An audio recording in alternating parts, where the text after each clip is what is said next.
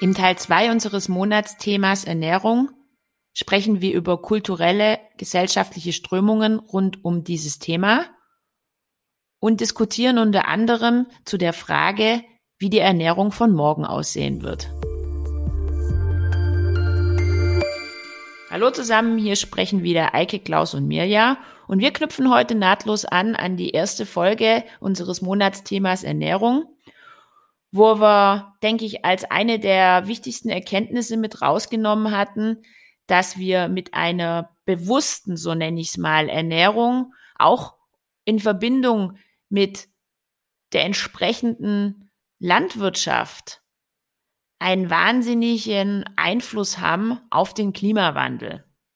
Und heute würde ich gerne, wenn es für euch zwei okay ist, Klaus und Eike einen Schritt weitergehen. Wir sollten mal schauen, was jeder einzelne von uns beitragen kann und was auch gesellschaftliche, kulturelle Strömungen da draußen momentan zu beobachten sind. Und da möchte ich gerne anfangen mit den Veganern und der, den Vegetariern. Was sagt ihr dazu? Kann man die als gesellschaftliche Bewegung sehen? Eike, du bist der Trendforscher. Ist das eine gesellschaftliche Bewegung? Das ist eine gesellschaftliche Bewegung. Äh, was, was, was zeichnet eine gesellschaftliche Bewegung aus? Dass es eine in der Gesellschaft eine Lebensknappheit gibt, dass man merkt, irgendwie organisatorisch über Institutionen äh, funktioniert irgendwas nicht mehr oder es ist irgendwas nicht mehr zufriedenstellend. Also das heißt die Art und Weise, wie wir essen.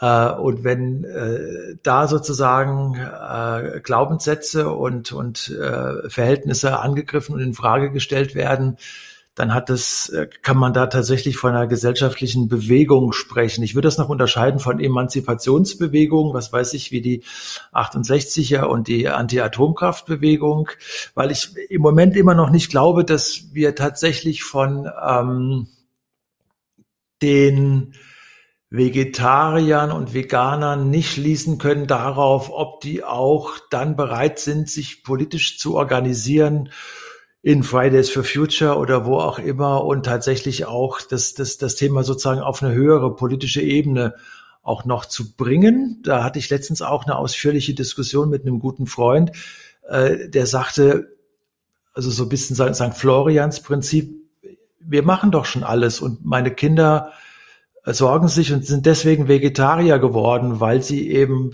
äh, die Welt retten wollen, vereinfacht gesagt. Ne? Und äh, das ist doch eine enorm politische Haltung.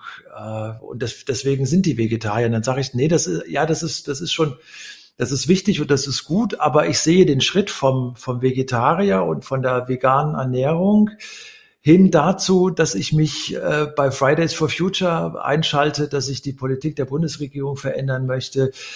Äh, da ist noch ein Schritt dazwischen. Und deswegen bin, bin ich dafür, dass, dass, dass man da genauer unterscheidet. Aber was wir als, als äh, Lebensstilforscher auch feststellen konnten, schon 2012, 2013, da gab es diesen großen, diese große Welle der, der Vegetarier und des Veganismus noch nicht, war das auch damals schon die Leute, und wir haben das dann als Foodies beschrieben, sich Leute, gerade junge Leute weltweit und über mhm. das Internet ganz stark engagieren, äh, und, und sich darüber in ihren Lebensstilbedürfnissen definieren, dass sie sagen, ich esse so und so. Ich esse richtig. Das können, dürfen sie ja dann sagen, wenn sie mit ihren eigenen Werten äh, ihren Lebensstil erklären. Äh, und das, dieses, dieses, dieses Phänomen, dass man über das Essen, das, was ich esse, äh, ja, sag, sag mir, was du isst, ich sag dir, wer du bist, äh, dass, dass man darüber, über das Essen äh, sehr viel an Werthaltungen artikuliert. Und deswegen ist es eine, äh, ist es auf jeden Fall eine spannende gesellschaftliche Bewegung, die da in den letzten, sagen wir mal, zehn Jahren entstanden ist und die vor allen Dingen auch über das Internet entstanden ist. Ich würde auch sagen, es ist auf jeden Fall identitätsstiftend. Ob, das, ob es das schon immer war, weiß ich nicht. Also sicherlich, wir kommen ja gleich noch vielleicht auf Kultur und Gesellschaft, aber ähm, also natürlich, wenn ähm, gilt es für die italienische Kultur auch als identitätsstiftend, die italienische Küche und für die französische und für die indische auch. Aber vielleicht, wenn man vom Psychologischen sich ansieht, und das tut man ja meistens durch die Störungen, also das Phänomen von Essstörungen, Bulimie, Anorexie, Magersucht, Fettsucht, das ist in einem in einer Gesellschaft, die äh, unter Mangel leidet, eigentlich gar nicht denkbar, dass man sich ähm, darüber, ähm, ja, dass man Essstörungen entwickelt, ist ein Zeichen davon, was ähm, für eine, na, wie soll ich das jetzt sagen, ohne zu sehr ähm, zu psychologisieren. Also es ist, es kann problematisiert werden und es kann zur Identitätsstiftung beitragen, im Guten wie im Schlechten. Aber vielleicht kommen wir dann doch lieber auf die kulturelle, soziologische Ebene. Ähm, es ist wahrscheinlich so erlernt wie, wie wenig anderes, außer vielleicht Sprache, ne? dass man das von seinem Elternhaus und das wiederum von deren Elternhaus übernommen hat. Es ist uns buchstäblich, wörtwörtlich in Fleisch und Blut übergegangen. Die Küche aus der Gegend, aus der man eben stammt. Und das ist das eine. Also haben wir schon immer so gemacht. Ne? Starke Beharrungstendenz, irgendwie das weiterzumachen. Auf der anderen Seite, wer ist denn heute noch so wie seine Großeltern? Esst ihr noch jeden Mittag irgendwie Suppe, Hauptgericht, äh, Beilage? Macht doch heute auch schon kaum noch jemand. Und unsere Kids werden es nochmal anders machen. Also es geht ja dann doch innerhalb von Generationen auch schon ein ziemlich ähm, entscheidender Wandel vor sich. So beharrend ist das Ganze dann doch nicht. Und wenn ich noch eins anfügen darf, also wenn wir immer wieder auch auf die Frage der Nachhaltigkeit und des nachhaltigen Lebensstils äh, kommen in unserem Podcast. Ich finde ja auf der einen Seite, also ich glaube, Ernährung ist vielleicht das beste Beispiel, um zu zeigen oder zu fragen, ob wir in Sachen Nachhaltigkeit persönlich bereit sind, vom Wissen ins Handeln zu kommen. Also wirklich unsere Lebensweise zu ändern. Es weiß jeder, weniger Fleisch, vielleicht auch gar kein Fleisch wäre aus vielen guten Gründen ähm, zu bevorzugen. Aber bin ich auch bereit, tatsächlich was zu verändern? Und das ist insofern ein Paradebeispiel, weil es nichts kostet. Es, ich kann heute damit anfangen, das Fleisch wegzulassen. Ich muss gar nichts machen. Ich muss nur was weglassen. Es kostet mich nichts. Ich kann klein anfangen, kann sagen, ich reduziere erstmal auf die Hälfte oder auf 10 Prozent oder auf 20 oder was auch immer. Es ist total einfach eigentlich, ja. Und ich kriege auch noch obendrauf gesundheitliche äh, Belohnung dafür, dass es mir langfristig besser geht. Und trotzdem das so ist, so einfach, so leicht, wird es verunglimpft als Verzicht und man denke an die Veggie Day Debatte. Ähm, es wird abgelehnt als unzumutbar. Ähm, ich lasse mir doch von niemandem vorschreiben, was ich zu essen habe. Also man kriegt es man stößt auf eine seltsame Barriere, obwohl man eigentlich sagen könnte, Mensch, es ist so leicht wie gar nichts anderes eigentlich. Ich habe hier ähm, auch noch so zwei Gedanken, die ich gern mit in den Topf schmeißen würde. Ähm, das eine ist, Klaus, was du sagst, ich finde es gerade Ernährung ist wirklich der perfekte Punkt, weil da musst du wirklich am wenigsten Verzicht üben oder am, ähm, je nachdem, was es ist. Du kannst bei kleinen Dingen anfangen, die dich materiell und auch von, von monetär gar nicht unbedingt einschränken. Es ist übrigens genau das Gleiche wie im Bereich von Körper- und Schönheitspflege, Stichwort Naturkosmetik. Ähm, wo ich wirklich ziemlich schnell und unkompliziert meinen Beitrag in das große Ganze ähm, leisten kann. Was mich da auch nicht in Ruhe lässt gerade, wo ich nur mit reinschmeißen will, ist das Thema Friday for Future, Eike, was du gesagt hast. Ich sehe da die, die Lebensmittel schon eigentlich in einem, in einem ganzheitlicheren Ansatz. Ich, ich will was wagen, mal zu pauschalisieren, dass die, dass die jüngeren Menschen das Thema Ernährung ja viel ganzheitlicher sehen in puncto Nachhaltigkeit und sogar auch als Qualitätsmerkmal. Und auch soziale Aspekte im Zusammenhang mit der ganzen Lebensmittelproduktion und dem Konsum, die werden von den jüngeren Menschen aus meiner Sicht nochmal viel stärker wahrgenommen und auch bewertet. Und es zahlt dann auch auf diese politische Grundeinstellung ein ähm, und ein Statement zu setzen. Ja, absolut d'accord. Äh, ist, also wir, wir haben eben darüber geredet, was, was gesellschaftliche Bewegungen sind, wie sie funktionieren. Ähm, aber äh, man muss, äh, da, da, da sagte ich so, äh, also die, die äh, Veganer sind jetzt noch nicht an dem Punkt, äh, dass ich die für eine Veränderungsbewegung halten würde, aber es ist signifikant, das steht auch im Fleischatlas von der Böll Stiftung übrigens, dass äh, die äh, Veganer und die jungen Leute äh, signifikant mehr von denen tatsächlich auch zu Fridays for Future übergehen. Also es gibt da einen Zusammenhang. Ne? Du hast es selbst gesagt, dass man also, das ist ja so der Tenor, in dem wir uns bewegen, äh, Mittlerweile gehört es äh, schon zur, zur Information im Kindergarten, dass, dass es einen Zusammenhang gibt zwischen Fleischnutzung und, und äh, Klimawandel. Ne? Und äh, also junge Leute, die sich äh, gesund, äh, nachhaltig ernähren, äh, sehen auch schon den Zusammenhang. Und dann sollte man noch den nächsten Schritt machen äh, und tatsächlich in diese äh, auch sich mit Fridays for Future oder anderen Bewegungen äh, auseinandersetzen. Aber das ist jetzt noch nicht in überwiegendem Maße. Aber es passiert tatsächlich. Ja. Ich mache mir gerade Gedanken aus meinen beratenden Tätigkeiten heraus, wo es häufig ja auch um Konsumverhalten und so Zielgruppen, zukunftsrelevante Zielgruppen geht.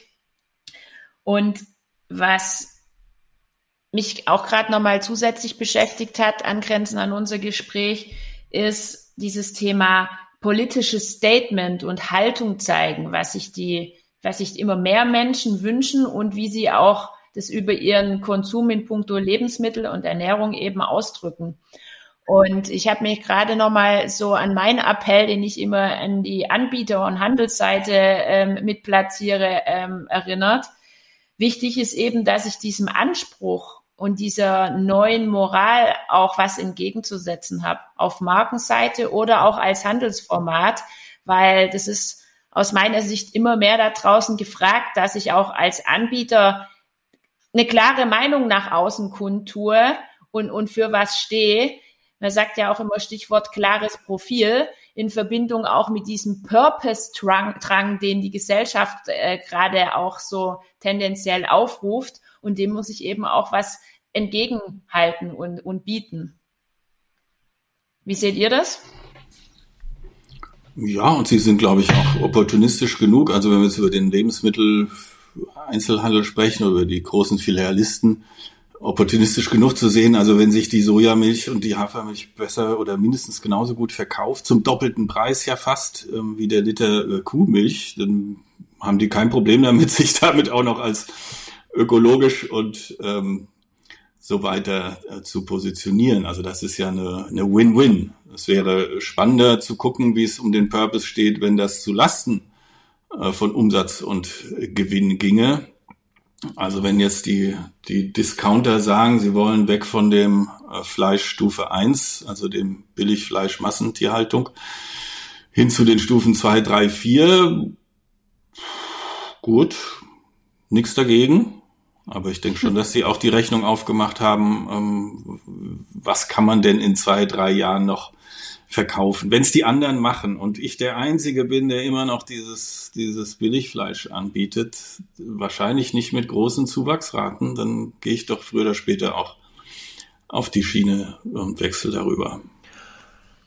Ja, ich kann es nur unterstreichen. Ich, ich glaube dran und ähm, dass wir da jetzt, da sind wir schon eigentlich dabei, dass diese Schnitzel XXL ähm, Strömung jetzt endlich mal ein Ende hat, dass wir wegkommen von diesem Preis-Leistungsgedanken. Wie kann ich für wenig möglich Geld das Maximalste rausholen? Da glaube ich, da ändert sich einfach gerade was.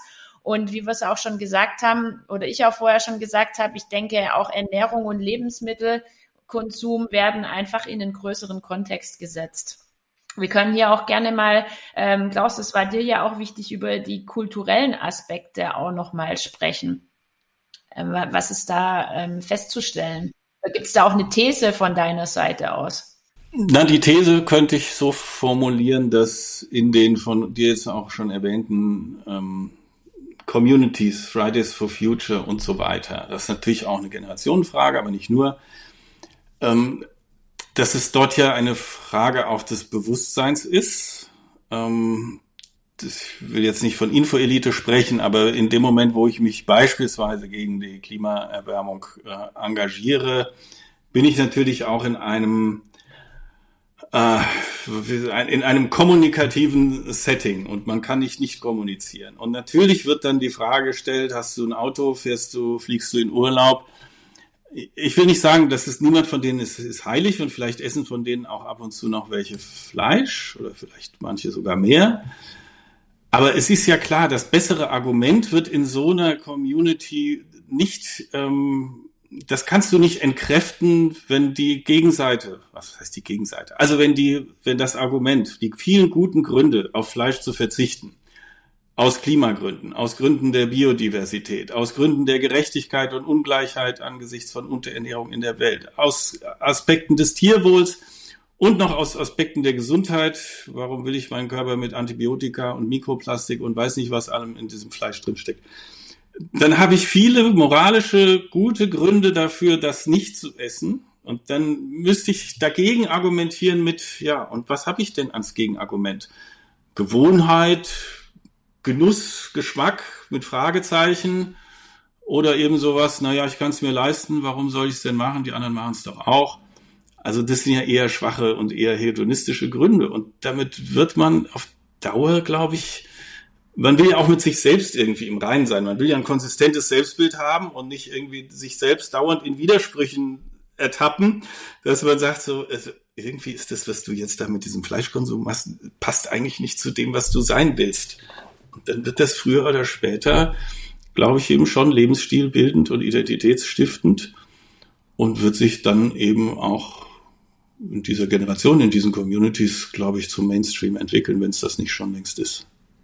Stichwort gesellschaftlicher Wandel. Eike, ich kenne dich so gut, in dir arbeitet schon. Nee, es sind, es sind, äh, es sind zwei Punkte, also das, äh, den wir auf der Spur sind, glaube ich. Also ich glaube, es gibt, das, das hat man Ernährungstheoretiker äh, geschrieben, es gibt nichts Sozialeres, was man auf dieser Welt unter Menschen tun kann, als zu essen.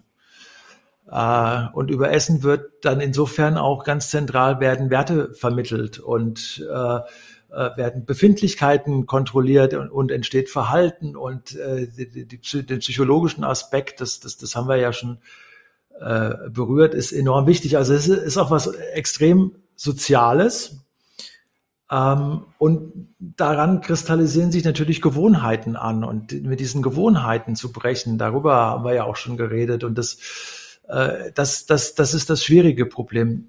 Der zweite Aspekt, äh, der mir wichtig ist, ist aber, dass wir ja, wenn wir uns die letzten 50 Jahre Nahrungsmittelindustrie anschauen, dass es da schon so war, äh, dass wir eigentlich immer stärker in Schwierigkeiten bekommen, weil wir so wohlstandsmäßig konsumieren und essen können. Also wir haben, gibt ja diese, diese Zahlen, äh, die, die einem am Anfang erschrecken lassen. Also eigentlich sind mehr Menschen äh, sterben und leiden mehr Menschen an falscher Ernährung als an Unterernährung mittlerweile. Ne? Also so rund 800 Millionen Menschen sollen im Moment an Unterernährung leiden, also nicht sterben, aber leiden. Und man sagt so, Zahlen von 2020, Robert Koch Institut, 2,2 Milliarden Menschen, also 30 Prozent der Weltbevölkerung sind übergewichtig. Und 30 Prozent der Menschen sind bis 2030 gefährdet, äh, die Zuckerkrankheit, Diabetes äh, zu bekommen. 2030 soll die Hälfte der Weltbevölkerung übergewichtig sein. Die Hälfte wenn wir so weitermachen, wie wir das, sagen wir mal so 2010 ja. oder so getan haben. Ne? Und es, es gibt Zahlen, die, die sagen, das ist jetzt wieder äh, Robert Koch Institut, The Lancet, eine wichtige äh, Zeitschrift zum, zum Thema Naturwissenschaften. Die, die haben so 2017 gibt es eine Studie, die sagt, 11 Millionen Menschen sterben pro Jahr weltweit aufgrund ungesunder Ernährung und 2,8 Millionen Menschen sterben pro Jahr aufgrund von Fettleibigkeit. Und das sind Zahlen, äh, da merken wir, da, da merkt man doch auch diese ganze Widersinnigkeit, die ganze Dialektik im Moment äh, uns, unseres modernen Lebens in den letzten 50 Jahren. Wollen wir da noch weitermachen? Wollen wir das tatsächlich so, ja. so weiterleben? Ich, ich will jetzt nicht, und das ist, lässt sich mittlerweile auch schon quantifizieren, die Gesundheitskosten dieses Lebensstils, der ja irgendwie auch nicht richtig funktioniert, dieser Lebensstil. Er macht uns alle kränker. Ne? Äh, die Gesundheitskosten, die, die, die, die lassen sich auch beziffern und die sind tatsächlich enorm. Und auch rein das müsste uns natürlich dazu bewegen, dass wir, dass wir sagen, so, und jetzt haben wir diese Nachhaltigkeits- und Klimadebatte und da wir, wir brauchen deswegen aus diesen vielen Gründen, überzeugenden Gründen, müssen wir dafür eine Veränderung sorgen dieses beschriebene Kontrastpaar, nenne ich es mal, was du gerade hier ähm, ja wirklich beschrieben hast, das ist schon echt verrückt. Und um das nochmal auch zu ergänzen, wenn wir dann noch überlegen, dass da noch im Raum jährlich 1,3 Milliarden Tonnen weggeworfene Lebensmittel, also diese Lebensmittelverschwendung mit im Raum steht, das zeigt einfach, wie, wie schizophren das Ganze ist und wie viel Potenzial aber auch was haltet ihr in dem Zusammenhang, wenn wir mal so über Lebensweisen sprechen, von denen, die jetzt sagen, hey, do it yourself, wir backen unser Brot selber, wir machen sogar auch, brauen unser, unser Bier jetzt. Und dann gibt's ja auch viele, die gehen so weit und sagen, wir wollen sogar der Natur noch was zurückgeben und bauen jetzt noch unseren eigenen Bienenstock, halten wir jetzt noch ähm, hier im Hinterhof, damit wir Honig haben und aber auch die die Blüten und die Artenvielfalt und alles weiter gewährleistet wird. Was haltet ihr von denen? Ist es ein zukunftsträchtiges Modell, was, was auch in der breiten Masse vielleicht gespielt werden kann? Es gibt überhaupt nichts dagegen zu sagen, es, außer vielleicht, dass man sich nicht einbilden soll, dass man damit jetzt die Welt rettet. Also dass das nicht ähm, über gewertet, überwert bewertet wird. Es tut, glaube ich, gut in Sachen ähm, Erfahrung von Selbstwirksamkeit. Also, dass man einfach was selber macht, ist immer ein gutes Gefühl. Es gibt mehr ähm, Bestätigung, als irgendwas zu kaufen. So, das, insofern zahlt das auch wieder auf eine, ähm, ein stärkeres Bewusstsein ein, ich kann was ändern, auch wenn das nur im Kleinen ist, aber es fühlt sich ja auch gut an. Von daher.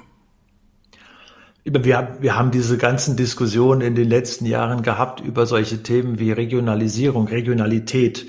Und wenn du Umfragen machst, äh, die, die gibt es dann unter anderem auch äh, von Nestlé, den kann man aber trotzdem glauben, diesen Umfragen, äh, was die Menschen schätzen am Essen. Ja, und dann ist es tatsächlich Regionalität. Also sie, sie wollen wissen, wo das herkommt. Und wenn es dann auch Bio ist, umso mehr. Aber gerade das Thema Regionalität, äh, das ist natürlich in den letzten Jahren ein ganz starkes Marketingthema auch geworden. Das muss man ganz klar sagen. Ja, das haben wir die großen, die großen Händler äh, sind ja damit dann auch ganz, sind da auch ganz schnell draufgesprungen. Aber die springen ja auch, das sind ja, das sind ja Trendopportunisten, diese großen Händler. Die springen ja auf alles. Die probieren Bio.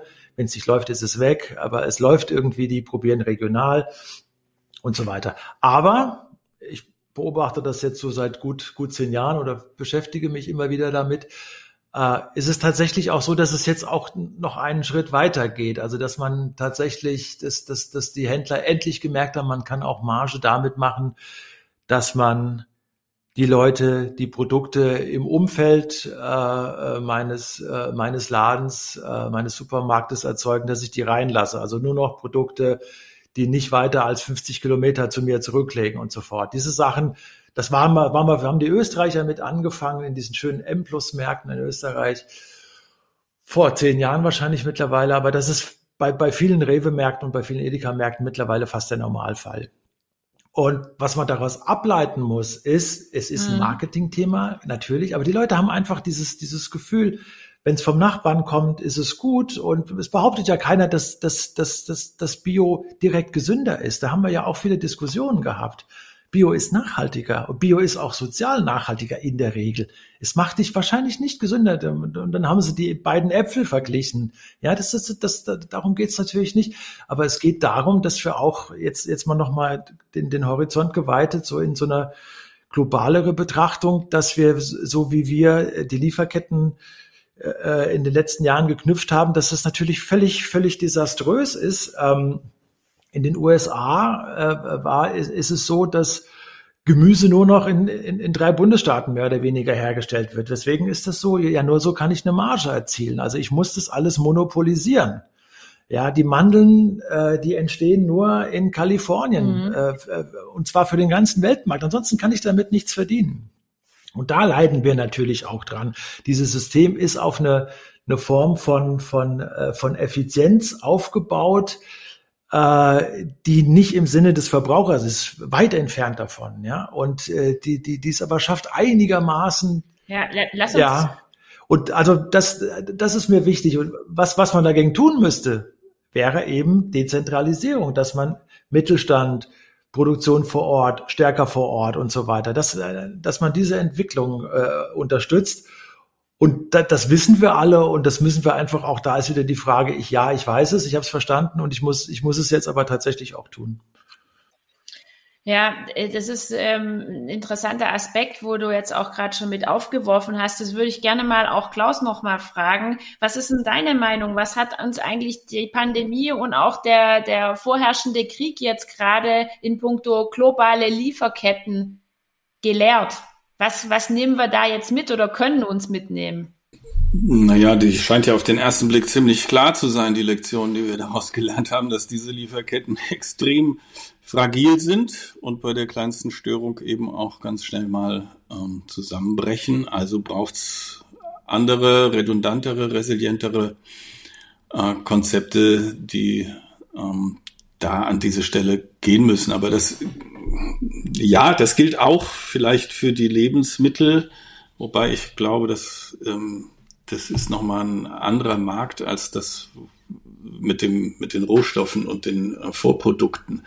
Mhm. Also bei der ja. bei der Ernährung haben wir vielleicht eher das Problem mit den mit den riesigen Weltmärkten, mit dem mit den Spekulationen auf Grundnahrungsmittel ohne dass ich da auch eine ganz klare Meinung hätte. Es gibt auch gute Argumente, warum ähm, die das, das Trading und die Terminkontrakte mit Lebensmitteln nicht unbedingt gleich verwerflich sind, sondern vielleicht sogar Märkte stabilisieren können. Aber der Verdacht ist schon nahe, dass es natürlich Akteure gibt, die sagen, mal, wenn jetzt der Weizen knapp wird, dann spekuliere ich mal da drauf, weil das können sich die armen Menschen ja nicht leisten, darauf zu verzichten. Sie müssen irgendwas essen und sie können sich eben nicht von Schokolade und Chips äh, und Kaviar und Hummer ernähren, sondern von Basisprodukten wie Weizen. Und das ist, kann natürlich sehr schnell in, in ein moralisches Dilemma führen. Aber eigentlich wollte ich noch was sagen bei der, bei der Frage von Gesellschaft und Kultur. Ich,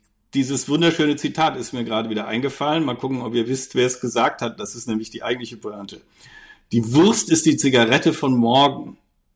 Habt ihr das schon mal gehört? Und das sagt der Chef oder Marketingchef ja. der Rügenwalder Mühle. was, was soll das heißen? Dass ähm, natürlich bei all den Gewohnheiten eine gesellschaftliche Wahrnehmung aber entscheidend ist, nämlich ob es um eine akzeptierte Gewohnheit ist. Äh, Rauchen 50er, 60er, 70er Jahre in jedem Fernsehstudio kein Problem. Heute muss man dafür sich schämen und es heimlich tun und irgendwo vor die Tür gehen. Und die Wurst ist die Zigarette von morgen, sagt einer, der ähm, groß geworden ist, achte Generation von Metzgern ähm, mit der Rügenwalder Mühle, was so viel heißt wie, das wird in Zukunft nicht mehr das Normale sein, sondern eher die, ah, na gut, also wer es unbedingt braucht, weil er seine Gewohnheit nicht lassen kann, der kriegt halt noch eine Wurst. Ist natürlich sehr pointiert, finde ich aber trotzdem eine, eine Vorstellung davon, wenn etwas auf Dauer nicht nachhaltig, nicht gesund, nicht gesellschaftlich akzeptiert ist, kommt es eben in die Gefahr zumindest, in so eine Ecke gestellt zu werden und in so eine Ecke machst du keine guten Geschäfte mehr und deswegen überlegst du dir dreimal, ob du da nicht rausgehst. Also ich glaube, ich versuche das mal so eure beiden Statements zusammenzufassen ähm, in Form von, es braucht eine neue Form von Wertschöpfungsketten, wo es nicht nur um die Rohstoffe geht, sondern dieses ganze Ding muss mal neu aufgerollt werden. Auch in dem Zusammenhang, dass da draußen die Menschen immer mehr auch ja, nach Vertrauen suchen und auch nach Einkaufsstätten. So hattest du vorher angefangen, Eike, ähm, in puncto Handelslandschaft, ähm, wo die Großen, die Giganten, die gerade eindeutig auch den Lebensmitteleinzelhandel dominieren, ähm, einen guten Job machen. Aber trotzdem, was ja gerade auch passiert ist, der Metzger vor Ort, das muss gar nicht unbedingt Bio sein oder der Bioladen, solche Dinge gewinnen zusehends an Vertrauen und letzten Endes auch an Umsatz. Und ähm, ja, da ist trotzdem noch Luft nach oben. Und diese globalen Lieferketten, so kann es nicht weitergehen. Und da sind wir dann auch in der Zukunft angelangt. So beim Blick nach vorne. Was glaubt ihr denn? Wie werden wir uns in Zukunft ernähren? Was, was bleibt und, und was wird sich aber auch definitiv ändern?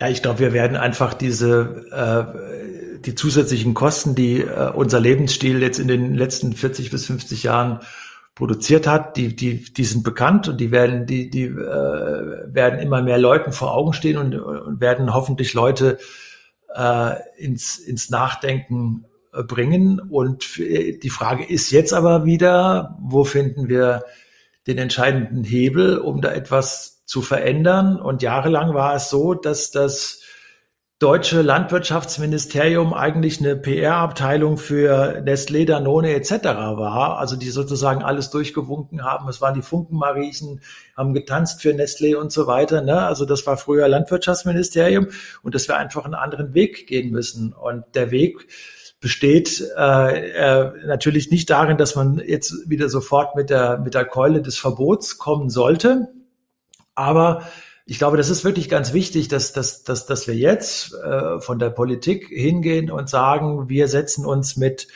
den Nahrungsmittelproduzenten, äh, aber auch mit dem Handel an einen Tisch und äh, widmen uns solchen Sachen wie wie viel Fett in Produkten, wie viel Salz in Produkten, wie viel Zucker in Produkten. Das gibt es in den USA in einigen Städten, die das machen können. Es ist in Frankreich angedacht, also dass man sozusagen ganz klare Regeln schafft, die niemandem den Genuss äh, unmöglich machen, klare Regeln dafür schafft, wie viel Zucker darf äh, in Softdrinks sein, wie viel Salz äh, in der Pizza und so weiter.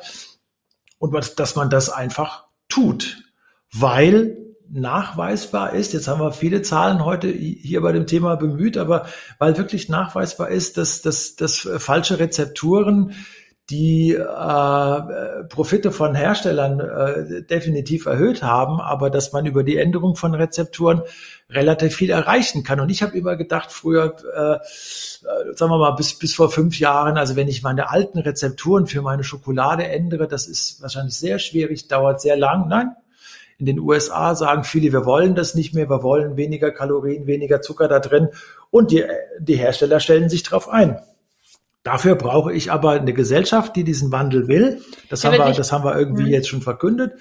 Äh, das, das, da, da, da scheint es viele positive Impulse zu geben, aber ich brauche vor allen Dingen auch eine Politik, die sich traut, da einzugreifen und zu sagen, lasst uns bitte Salznutzung bei Fertigpizza, tausend Beispiele, lasst uns das bitte reduzieren.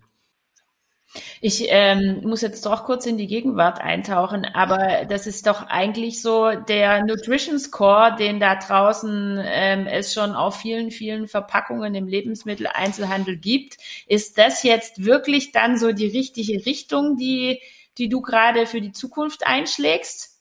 Also du hörst schon meine Meinung raus. Ähm, Boah, da ist ja auch ähm, Wahnsinn, was da äh, mit grün Strich A äh, bewertet wird. Und da gibt's ja zig Beispiele, wenn wir jetzt bei Zucker sind, wo eigentlich ein, ein, ein Produkt, mir fällt nur leider gerade ganz ehrlich spontan keins ein, aber was eigentlich offensichtlich ungesünder ist, nur weil es aber eben weniger Zucker hat als positiver bewertet wird wie irgendwie was anderes. So weißt, ja. was ich meine. Die Kriterien, ähm, wie soll, wie soll das funktionieren?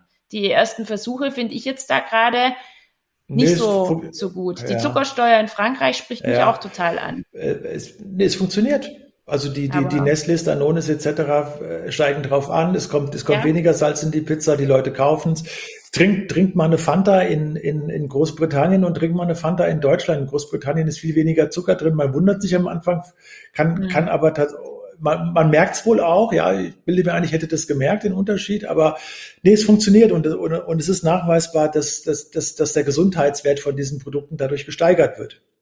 Und wenn wir über eine, eine, eine soziale mhm. Bewegung äh, haben wir angefangen, Veganer, Vegetarier, eine, eine, wenn es tatsächlich eine Gesundheitsbewegung in der Bevölkerung gibt, und die gibt es ziemlich offensichtlich, dann kannst du das darüber tatsächlich transportieren. Also du hast Leute, die sich gesünder ernähren wollen und du kannst sogar nachweisen, dass du nicht alle Produkte verbieten sollst. Das ist doch sowieso unmöglich, aber dass du wirklich mit Eingriffen bei den großen Themen Zucker, Salz, Fett, ne, Kohlenhydrate. Dass du da tatsächlich sehr viel erreichen kannst. Mhm. Wir haben gerade gesehen, wie der, der Lohas-Begriff, den Eike Wenzel ja selber mit äh, gegründet hat. Geprägt hat. Da waren ja immer zwei Sachen gleichzeitig drin, die Nachhaltigkeit und die Gesundheit. Und jetzt sind wir in die Gesundheitsecke gerade ähm, gewandert, was mir noch nie immer so richtig eingeleuchtet hat. Also wenn ich vom Gesundheitsaspekt ausgehe, dann ist das letztlich eine egoistische Haltung. Da will ich mir was Gutes tun. Wenn wir bei Lebensmitteln aber eine Ampel drauf machen, nicht wie gesund ist das Produkt, sondern wie, wie, welchen Fußabdruck hat es, also wie klimafreundlich oder nicht klimafreundlich es ist, auch diese Sachen werden ja diskutiert, dann hat das einen moralischen Aspekt. Und das, was die beiden Sachen aber dann letztendlich wieder verbindet, ist, dass wenn ich aus moralischen Gründen, also ein klimafreundliches Produkt nehme oder eben kein Fleisch mehr essen will, dann tue ich natürlich in einem gewissen Maße mir selber auch dadurch wiederum was Gutes, ähm, dass ich ein gutes Gewissen habe beim Konsum. Also ich weiß nicht, ob man, wenn es um Genuss geht, und das ist, glaube ich, beim Essen in, und in reichen Ländern ist das so, da geht es darum, dass man das genießen will, sich was Gutes tun will, ob gesund oder ungesund. Aber das leidet natürlich, dieses, dieser Genuss leidet ja unter einem schlechten Gewissen. Also wenn ich weiß, dass dieser Hummer lebend ins kochende Wasser geschubst wurde, muss ich ehrlich gesagt sagen, da geht mir der Appetit, da habe ich doch gar keine Lust mehr drauf. So, so schließt sich ja. vielleicht dieser Kreis.